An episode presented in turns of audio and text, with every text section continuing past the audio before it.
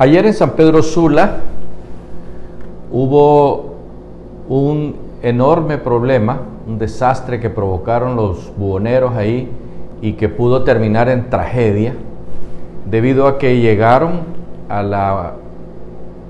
casa municipal, a donde está el alcalde, y procedieron a quemar llantas, a insultar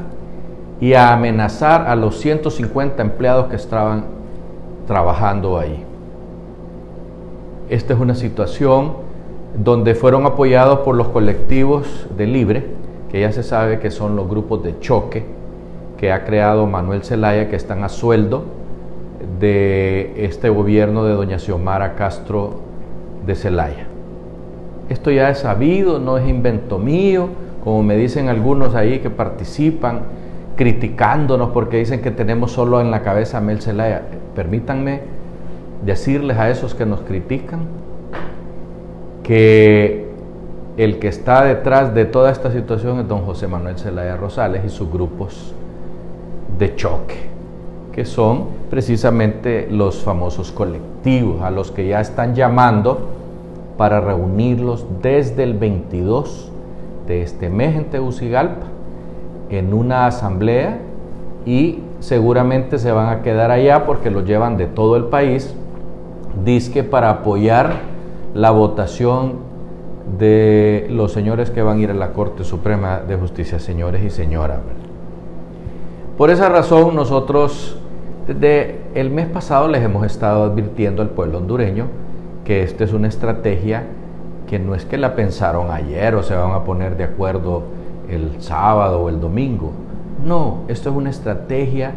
de lucha de parte de Mel Zelaya y su gente.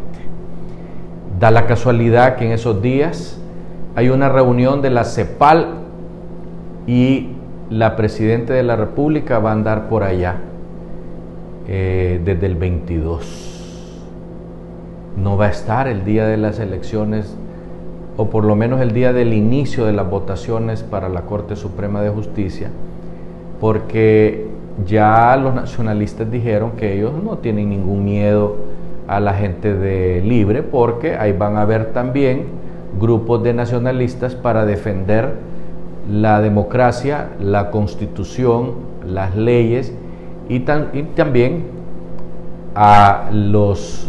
militantes del Partido Nacional, del Partido Salvador de Honduras, de la democracia cristiana, del PINU, etcétera, porque todos están con miedo a qué es lo que pretenderán hacer ese día. Nosotros estamos expectantes, somos el cuarto poder y nuestra obligación es informar y en cuanto a lo que es un editorial, nuestra obligación es decirle a la gente qué es lo que nos va a pasar, ¿verdad? Si nos quedamos quietos y dejamos que todo pase. Eh, no estamos llamando a nadie a, ir a, agarrarse a tiros, ni a, a golpes, a trompadas con nadie.